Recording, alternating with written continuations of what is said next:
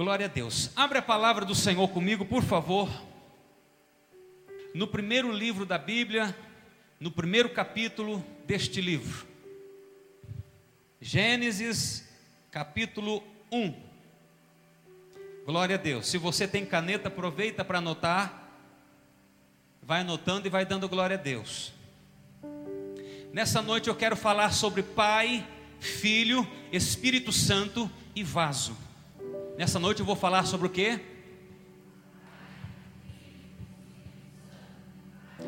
Nessa noite eu vou falar sobre o que?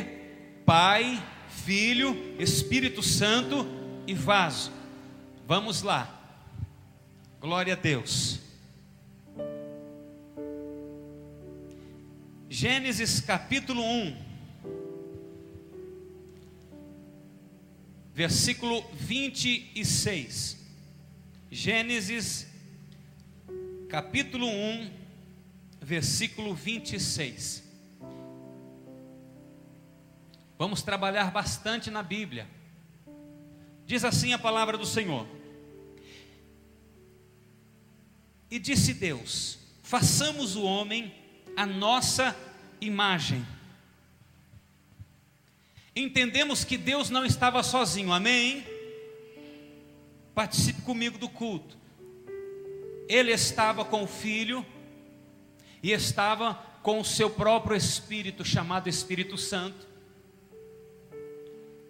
Que um é os três e os três são um, é a Trindade, Deus Pai, Deus Filho, Deus Espírito Santo. Cada um deles ou ele dividindo trabalha em áreas específicas. Pois bem, vamos lá. Quando eu falo sobre pai, eu quero trazer esse sentimento para você nesta noite. Quando eu falo sobre pai,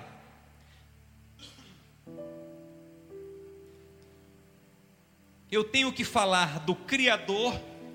Não sei se consigo falar tudo, tá? Mas eu quero falar um pouco daquilo que Deus colocou em meu coração. Quando eu falo de pai, eu tenho que falar do Criador, do protetor, do benfeitor, do abençoador. Segure aí. Para que eu fale de pai, eu tenho que falar de criador, protetor, benfeitor e abençoador. Primeiro, criador. Gênesis 1, versículo 1. No princípio criou Deus os céus e a terra. O Pai, ele cria todas as coisas.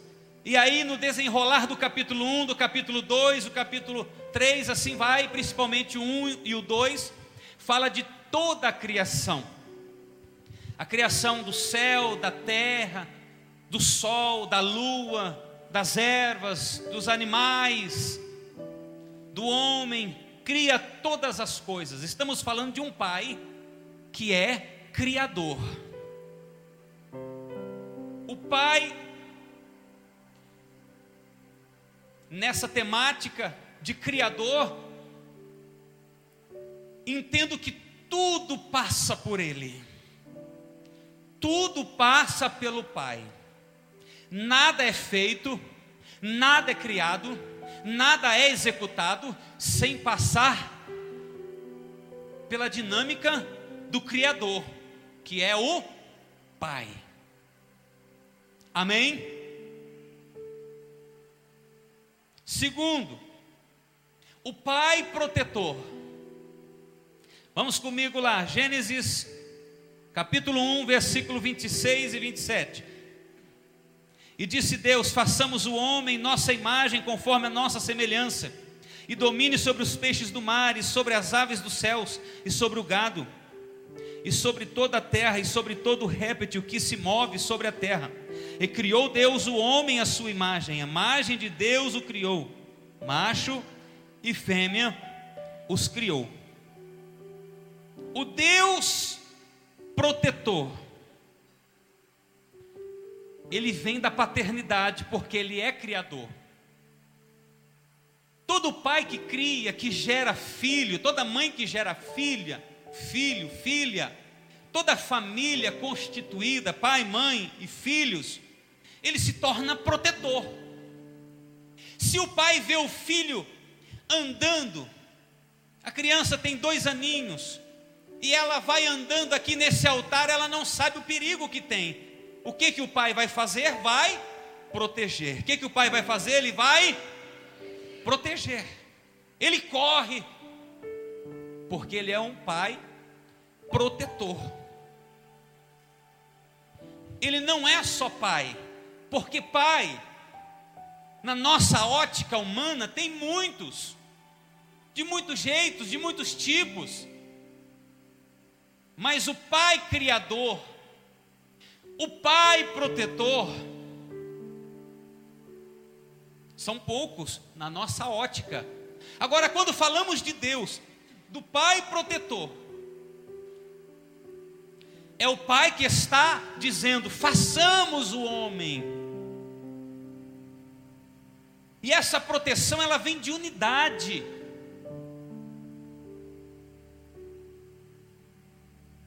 Terceiro, o pai benfeitor, Gênesis 1, 31. Vamos ver. Gênesis 1, 31. E viu Deus tudo quanto tinha feito, e eis que era muito bom. E foi a tarde e a manhã do dia sexto. O pai benfeitor, preste atenção. Dia um, Deus cria, e ele diz: é bom. Dia 2, Deus cria e diz: isso é bom.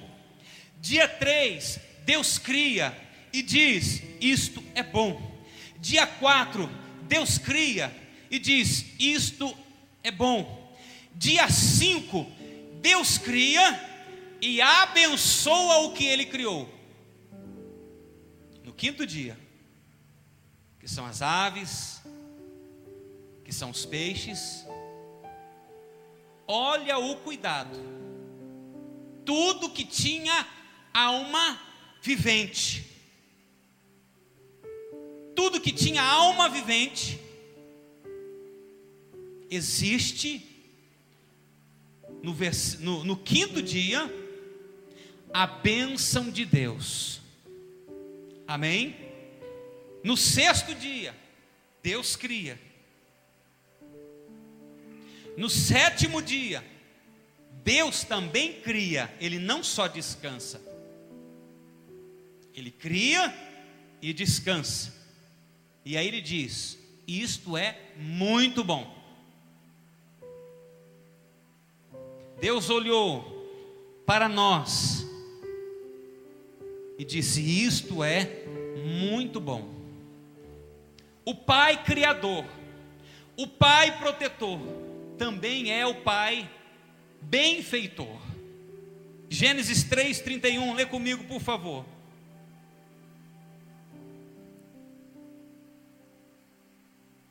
Três trinta e um?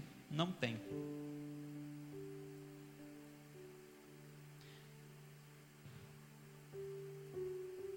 Ok, então fica assim esse texto. Devo ter marcado errado. Esse benfeitor, esse Deus benfeitor, que sabe o que ele faz, do jeito que ele faz. É o mesmo Deus que atua até os dias de hoje para cuidar da nossa vida, como Pai, como protetor, como benfeitor. E o quarto, como abençoador. O Deus abençoador, Gênesis 2,15, diz assim: e tomou o Senhor Deus o homem e o pôs no jardim do Éden para o lavrar e o guardar. Gênesis 2,15. Escute, primeiro Deus cria o homem. A Bíblia não fala que ele foi criado dentro do jardim. A Bíblia diz que Deus criou o homem. Depois pega ele e coloca ele dentro do jardim. Você entende quão abençoador é este Deus? que pega você de fora e coloca dentro, dentro daquilo que ele mais tem como melhor na terra, chamado paraíso. Deus pega de fora e coloca dentro. Deus trabalha. Deus trabalha sobre a vida do homem e sobre todas as suas necessidades. Sabe por quê? Porque o Pai é abençoador. Termos a medida da bênção de Deus é incalculável, é imensurável. Estamos apenas dando uma pincelada em alguns assuntos. É muita coisa, é muita informação. Mas falar de um pai que ama, que cria, que protege, que é benfeitor, que é abençoador. Esse pai tem todas as qualidades que todo pai da terra, que todo pai humano gostaria de ter, mas não alcança, porque todas essas qualidades não são naturais, elas são espirituais. Todas essas qualidades. Mas nós pegamos um reflexo da glória de Deus. É como se Deus tivesse olhado no espelho e visto nós, a imagem dele. E disse: façamos o homem, a nossa imagem, conforme a nossa semelhança. E é muito distinto a maneira de Deus trabalhar, com a maneira do Filho trabalhar, com a maneira do Espírito Santo trabalhar.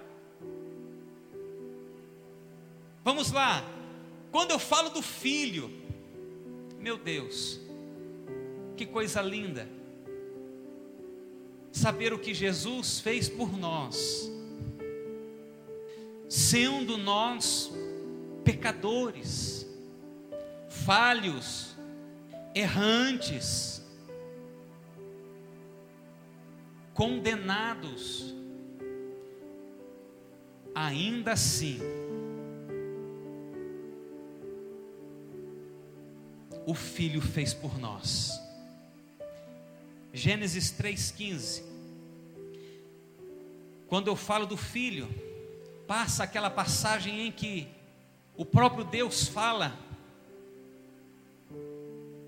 que seria pisado na cabeça da serpente, e porém inimizade, final do versículo: Esta te ferirá a cabeça, e tu lhe ferirás o, o calcanhar. Para falar do filho, eu preciso de muitos assuntos, mas eu quero resumir em dois em dois. O primeiro é falar do filho, é falar de algo transformador. Falar do filho é falar de algo doador, aquele que doa. O doador ele traz vida Você já viu alguém doando um coração para outra pessoa? E aquela pessoa que recebe aquele coração, ela continua vivendo. A diferença é que o filho, ele não só morreu, mas ele ressuscitou. Mas ele doou o seu coração, ele doou a sua vida, ele doou tudo por nós. Eu quero falar um pouquinho sobre o Filho transformador. Lembra do primeiro milagre de Jesus, lá em João 2,10? O que, que Jesus disse para sua mãe? Mulher, ainda não é chegada a minha hora. Sabe o que eu aprendi com isso? Que Deus, Ele, ele faz e atua mesmo fora do seu tempo. Lembra do profeta que foi até o rei? E ele disse: Olha, o Senhor disse que você morrerá. E ele vira as costas e vai embora. E o rei vira para a parede e começa a chorar e a conversar com Deus.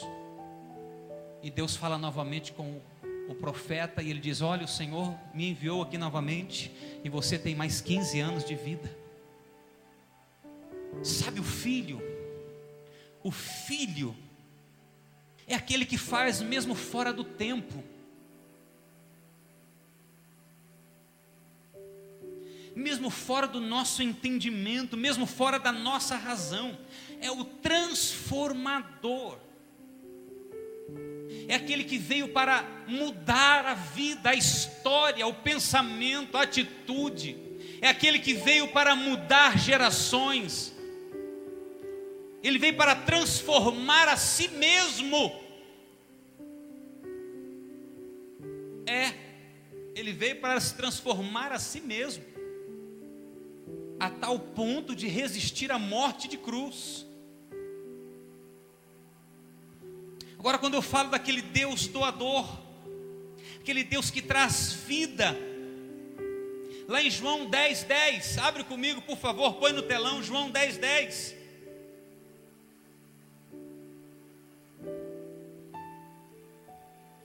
Vamos ver o que está escrito.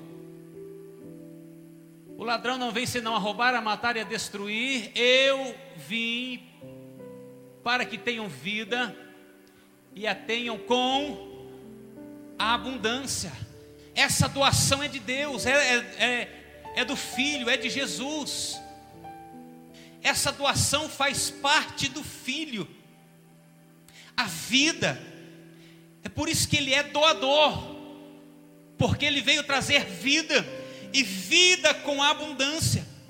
Essa característica do doador, ela é herdada do pai. Já percebeu que o seu filho faz algumas coisas que você faz? São características que ele herdou de você. O filho herdou uma característica do pai a, a característica de ser doador. Essa característica do Pai está lá em Romanos 8,32. Que ele diz: aquele que não poupou o seu próprio filho. Põe para nós. Romanos 8,32. Aquele que nem mesmo o seu próprio filho poupou, antes o entregou por todos nós, como nós, como nos, dá, é, nos não dará também Ele todas as coisas? Entende, meu irmão? Existem características. Em mim, em você, precisa existir características do Pai, características do Filho características do Espírito Santo. Precisa existir em nós aquilo que nós vimos no Pai, o nosso modelo, o reflexo do Pai em nós. A vida está para vir a nós a saúde está para vir a nós, o milagre está para vir a nós. São características que o filho herdou do pai, como criador, protetor, benfeitor, como abençoador. E aqui eu coloquei a palavra doador. E essa doação do pai, do filho, essa doação do filho, é porque primeiro o pai liberou, nem mesmo o pai poupou o seu próprio filho. Sabe aquele momento que você enfrenta uma luta, uma dificuldade, e você acha que Deus, que o pai esqueceu de você? Quando você lembrar que o pai esqueceu de você, lembra do pai e Jesus Cristo. Lembra que o próprio pai, nem o próprio pai, deixou de oferecer o filho. Aí nós vamos para um momento especial, muito especial. Eu quero que você entenda isso. Escute bem escutado no seu ouvido. O Espírito Santo, Pai, Filho e Espírito Santo. Falar do Espírito Santo. Também vou, tra vou trazer só dois assuntos. Falar do Espírito Santo é falar de família. Porque lá em Gênesis 1, 26, o Espírito Santo estava lá, Jesus estava lá, o Pai estava lá. É por isso que o diabo luta muito contra a família, para destruir, para que o pai fique longe do filho, o filho fique longe do pai, fique longe da mãe, a mãe longe do filho, e aquele negócio, aquele rolo, aquela bagunça. Por quê? Porque ele sabe o poder que tem a unidade da família. Falar do Espírito Santo. Abre comigo João 14, 26. Nós sempre lemos errado esse texto. Nós, nós falamos assim: Jesus não nos deixou órfão, Ele deixou o consolador. Mas na verdade está errado, porque se nós lermos o texto todo, não é assim. Na verdade, o Espírito Santo ele não faz o papel de pai. É por isso que ele tem o nome de consolador. O Espírito Santo não é o filho, ele é o consolador. E se você descorrer o texto, João 14, 16, 14, 16.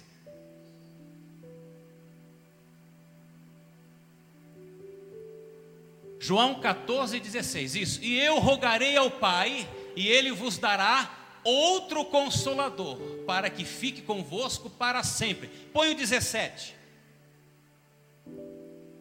o Espírito de verdade, outras traduções, o Espírito da verdade, que o mundo não pode receber, porque não o vê, nem o conhece, mas vós o conheceis, porque habita convosco e estará em vós. Põe o 18. Não vos deixarei órfãos, voltarei para. Quem que fala esse, esse texto? Jesus. Não vos deixarei órfão, voltarei para vós. Mas enquanto eu não volto, o meu espírito, o consolador, estará com você. Porque qual é a função de consolar, irmãos? Olha só, olha o consolo. Filha, fique tranquilo, seu pai já vai voltar. Não vai demorar muito, não. Daqui a alguns dias ele já está de volta. E aí você abraça, você consola. Ah, eu quero meu pai, eu quero, eu quero minha mãe. Você consola. Fica tranquilo, já vai voltar. Essa é a função do consolador. É trazer a paz. É trazer o entendimento que mesmo que o pai não está presente, porque ele vai voltar, mesmo que o, que o pai não está presente, tem alguém do teu lado, dentro de você, que te consola, que te traz paz, que te traz direção, que te traz o alívio, que te traz o refrigério, que te traz a bênção, que te leva para outros lugares que você ainda não foi. Aleluia, Ele é o consolador, aleluia. Ele faz parte da família. Ele faz parte da família. O consolador faz parte da família. João 14, 18, nós já lemos, né? Ok, vamos lá. Quando eu falo do Espírito Santo, eu tenho que falar sobre santificação, família e santificação. Escute, O consolador está conosco, porque o Pai não está presente. O Pai vai voltar. O Pai vai voltar. Não é isso que diz o texto? Não vos deixarei órfãos, voltarei para vocês. Qual é a, o momento da volta de Jesus? É no encontro da noiva, é o arrebatamento. O Pai virá, o Pai voltará. Quem está entendendo, diga amém. O Pai voltará. Mas enquanto ele não volta, existe o Consolador, que está comigo, está com você todos os dias, todo momento, todo instante, te mostrando, te abrindo os olhos, te mostrando o caminho. E aí o Consolador, pela falta do Pai, porque quando o pai está presente, não é mais fácil, irmãos? Sim ou não? Quando o pai está presente, você folga mais ou não lá na sua casa? Você fica no sofá de perna para cima e deixa o pai e a mãe fazer, porque você sabe que vai fazer. Você vai almoçar mesmo que você não toque em nada, porque você tem o teu pai e a tua mãe. O pai não está, mas o consolador está, ele faz parte da família ele está na família, ele é de confiança do pai, ele é de confiança do filho, ele estava na criação de todas as coisas. Aleluia! E aí, pela falta do Pai, através do Consolador, o Espírito Santo, aí ele pede algo para nós que se chama santificação sem a qual alguns é assim? Ninguém verá o Senhor. Hebreus 12, 14. Põe para nós, por favor. Hebreus capítulo 12, versículo 14. Glória a Deus. Vamos ver o que está escrito aqui. Hebreus 12, 14. Segui a paz com todos e a santificação, sem a qual ninguém verá o Senhor. Quando falamos de santificação, existem algumas coisas que têm que acompanhar essa santificação. A primeira é paz. Segundo é cuidado. Terceiro é a quebra de todas as raízes de amargura. A santificação, ela tem que trazer paz, o cuidado e a quebra de raiz de amargura. Isso te aproxima de Deus. A santificação te aproxima de Deus, nos prepara para o céu, nos traz à memória o certo e o errado. A santificação, através do Espírito Santo, ela te acusa não poderia ter feito isso, eu errei ali. Por quê? Porque você está buscando a santificação, o Espírito Santo, a paz, o cuidado, não deixando nada no coração. Então o que o Senhor faz? Ele te convence. Esse convencimento sobre a vida do homem ele tem um segredo para que o Espírito Santo venha convencer. Seguir a paz com todos. O convencimento do Espírito Santo, primeiro, é estar em paz com todos. Quando você está em paz com todos, o Espírito Santo te aproxima você de Deus. Sabe por quê? Porque nós somos carne, pecadores, falhos, errantes, miseráveis. Miseráveis. Somos pó e do pó vamos voltar. E se não for as misericórdias do Senhor que nos alcance, nós seremos consumidos são pelas misericórdias de Deus. É pela graça, pelo favor imerecido que nós temos alguma coisa. A santificação. Versículo 15, por favor. Tendo cuidado, o que, que eu disse sobre santificação? Primeiro, paz. Segundo, cuidado. Tendo cuidado de que ninguém se prive da graça de Deus e de que nenhuma raiz de amargura brotando vos perturbe, e por ela muitos se contaminem. Olha, a santificação, ela traz descontaminação.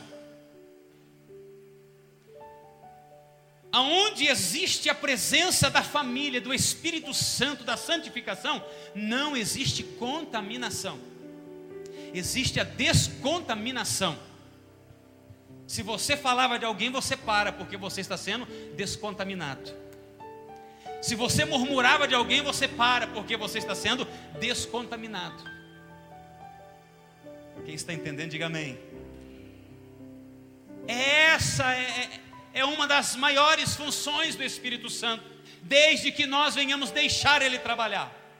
Se nós não deixarmos o Espírito Santo trabalhar, não vai acontecer nada, não vai mudar nada, vai ficar tudo do mesmo jeito. Mas aqui tem uma igreja que quer mudança, transformação, avivamento. Aleluia. Você que quer a bênção do Senhor, levante a sua mão e diga: Eu creio neste milagre. Diga: Eu creio neste milagre. Aleluia. Falar do Pai é um pouquinho disso, do Filho também, do Espírito Santo também. Mas eu falei que nós íamos falar sobre quatro coisas: Pai, Filho, Espírito Santo e vaso. O homem.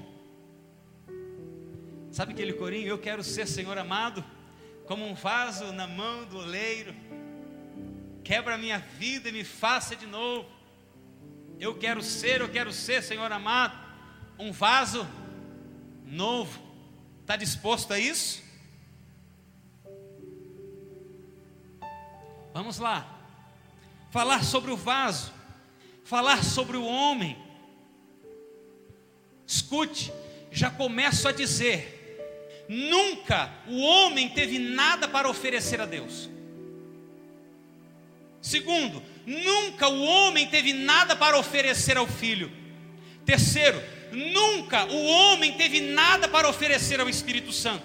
Ao contrário, o Pai, tem para oferecer ao homem, o Filho tem para oferecer o homem, o Espírito Santo tem para oferecer o homem.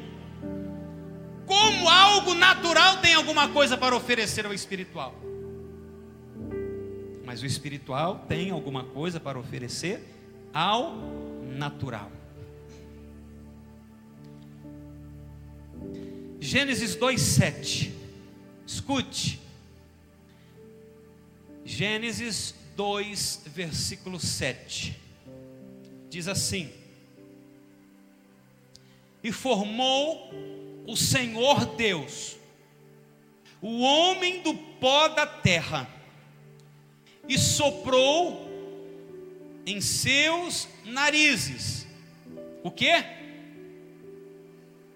Está muito fraco. E formou o Senhor Deus, o homem do pó da terra, e soprou em seus narizes o que?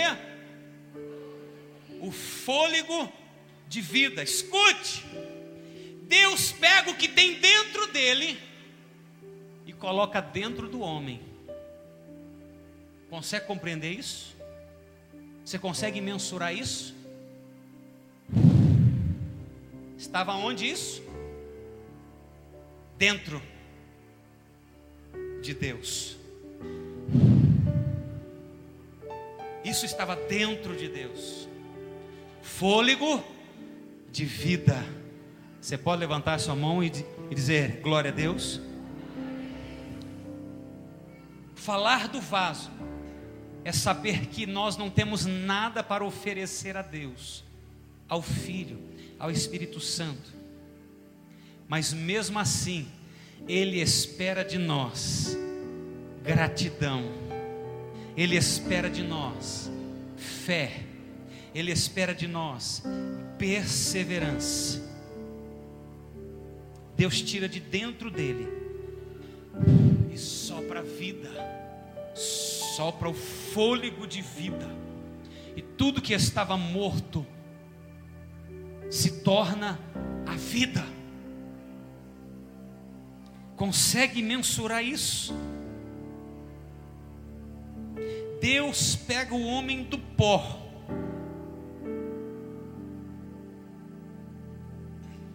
Deus pega o homem do pó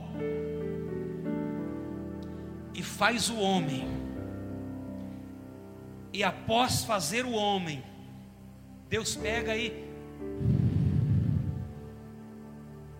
enche ele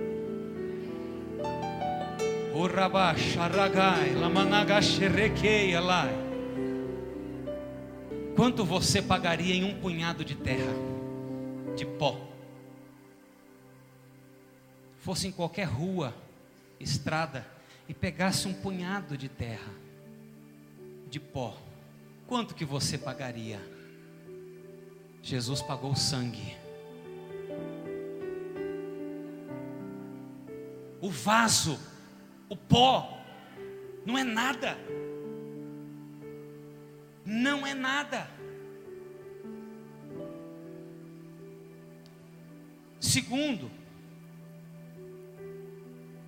o vaso para ser formado vaso, ele precisa estar em um estágio chamado barro. Barro. O barro para se tornar um vaso, ele precisa ser manipulado, ele precisa ser trabalhado, ele precisa que alguém coloque a mão nele. Escute, muitas vezes você não deixa o pai colocar a mão em você, muitas vezes você não deixa o filho colocar a mão em você, muitas vezes você não deixa o Espírito Santo colocar a mão em você e quem você quer que coloque a mão em você. O vaso, para ser vaso, ele tem que estar no ponto certo, não pode estar seco e não pode estar muito úmido. Se ele estiver muito seco, não dá para o oleiro fazer o, o vaso. Se ele estiver muito úmido, muito molhado, ele também vai desfazer. Muitas vezes deixamos o problema, a situação tocar em nós, relar em nós. Muitas vezes permitimos ser manipulado pela situação. O diabo ele usa muito isso, a manipulação. Ele confunde as mentes. Sabe por quê? Porque ele, ele tem uma imaginação, ele tem uma mente muito fértil. Você esqueceu que ele queria estar acima das estrelas de Deus, ser maior do que Deus, e ali ele manipulou um terço dos anjos. Você acha que o inimigo não, não sabe o que é manipular, confundir, atrapalhar, desfazer, trazer angústia, tristeza, depressão, sabe? Muitas vezes deixamos tudo tocar em nós e não deixamos nem o Pai, nem o Filho, nem o Espírito Santo tocar em nós.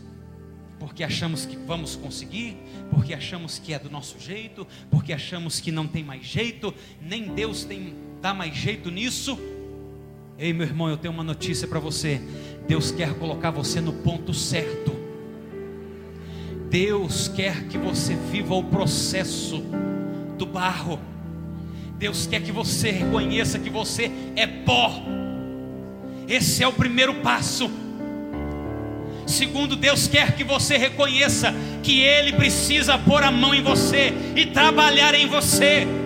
Este é o segundo passo. Precisamos reconhecer quem é o Criador do vaso? Quem é o Criador do homem? Quem é o Criador de todas as coisas? Quando nós entendermos quem é o Criador, nós vamos ter confiança naquilo que Ele está fazendo, não haverá dúvida, não haverá receio, porque você sabe que Deus está colocando a mão, mesmo que está doendo, mesmo que está difícil, você sabe que quando Deus coloca a mão, Ele vai fazer o melhor, aleluia. É um processo.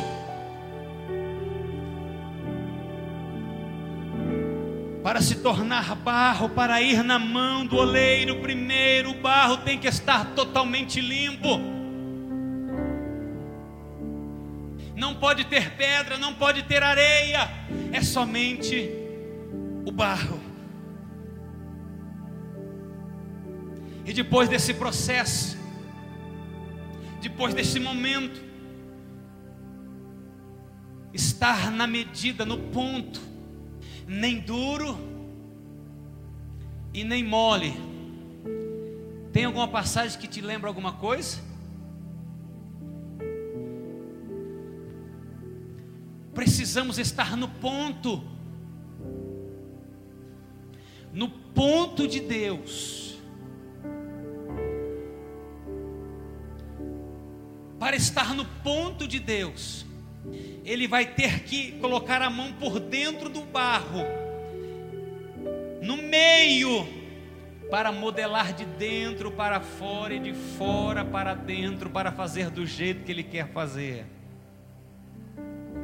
E depois que o, o barro está feito o vaso, aí tem mais um processo. Diga para o irmão: está preparado para mais um passo? Aí é o processo do fogo.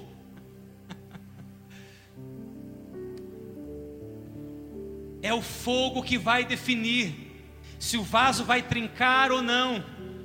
Se o vaso trincar é porque ele pode estar sujo. Se o vaso trincar é porque ele pode estar muito mole. É o fogo que vai deixar o vaso na posição. Oh glória!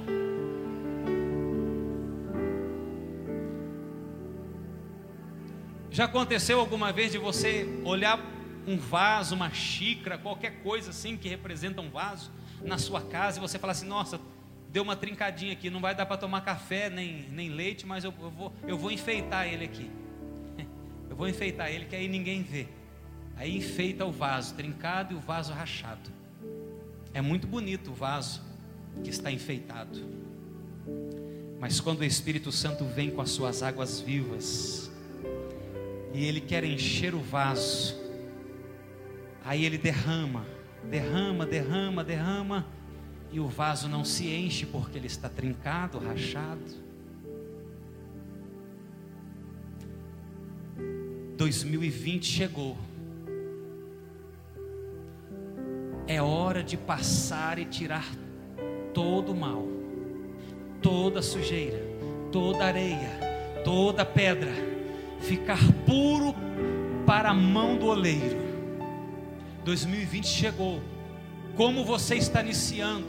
Como você vai finalizar? Depois que você passa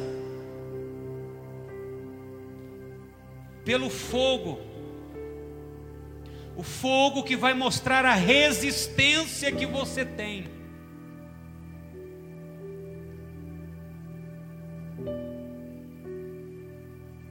Passares pelas águas, quando passares pelo fogo,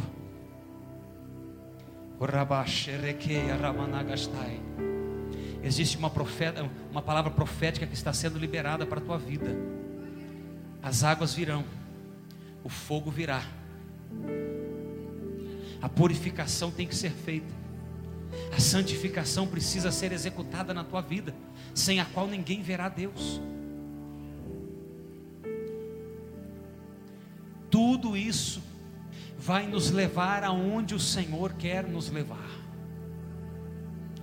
O milagre está à porta, Deus está batendo, Deus está à porta batendo. Deixa Ele entrar nessa área que Ele precisa entrar. Deixa Ele fazer o que precisa fazer no que você não consegue fazer. Entrega o teu caminho, a tua casa, a tua vida, o teu filho, a tua família. Entrega tudo ao Senhor, confia nele. Confia no Senhor. Não existe outro motivo de nós estarmos aqui se nós não acreditarmos no Pai, nem no Filho, nem no Espírito Santo de Deus. Deixa Ele tocar em você, deixa Ele cuidar de você. Aleluia, você é o barro, sim, mas Ele te escolheu mesmo você sendo barro. E é isso que o inimigo fica furioso, porque ele refletia glória, ele refletia grandeza, e Deus pega aquilo que não era para ser, aquilo que não valia nada, para ter preço de ouro. Lembra daquele momento em que Deus cria Adão, coloca ele no jardim depois do processo do pecado. E, a, e Deus passeando no jardim do Éden, e Adão e Eva escondidos. E ele chama Adão, e Adão fala: Senhor, estou aqui atrás da moita. Estou aqui atrás da moita. Que, que você está fazendo aí, Adão? Ah, eu tenho medo, Senhor, do Senhor, tenho medo. Deus não é um Deus para colocar medo em ninguém. Escute. Depois você descorre na sua casa o texto e você vai ver que Deus tira o jardim. Deus diz para a mulher a partir de hoje, você vai gerar com dor de parto. Ele fala para Adão: a partir de hoje você vai comer o pão com o suor do seu rosto, tira eles do jardim. Mas o Senhor manda fazer roupas de couro para eles. O próprio Deus faz roupas para eles. Sabe por quê? Porque o pai, ele pode até corrigir o filho que ama, mas ele nunca deixará um filho nu, despido o pai nunca deixará um filho de qualquer jeito envergonhado. Consegue entender isso? Ei, meu irmão, o pai te escolheu. Essa vergonha vai passar. Essa situação vai passar. O Pai, o Filho e o Espírito Santo, eles estão aqui neste lugar. Somos mais do que vencedores. Existe o tempo, sim, do choro, mas também existe o tempo da alegria, do regozijo, da paz. E eu profetizo: 2020 é o ano da Igreja Brasil para Cristo de Tapetininga receber as heranças de Deus. Tudo aquilo que foi tirado, tomado, arrancado, roubado, será devolvido, restituído, entregue na tua vida e na vida deste ministério. Eu profetizo todas as promessas do Senhor sobre a tua vida, sobre esta igreja. Levanta a cabeça, confie no Senhor, não desanimes, não desiste, porque Deus é fiel para cumprir a sua palavra. Aleluia! Se coloque de pé comigo, por favor. Oh, glória a Deus. Aleluia. Se coloque de pé. Gênesis 3, 21. E fez o Senhor Deus a Adão e a sua mulher túnicas de peles e os vestiu. Esse é o Deus que não passa a mão na cabeça de nenhum filho. Esse é o Deus que corrige quando precisa corrigir. Mas esse é o Deus que cobre a tua vergonha. Esse é o Deus que restitui. Esse é o Deus que enxuga suas lágrimas. Esse é o Deus que te levanta e te sustenta. Amém.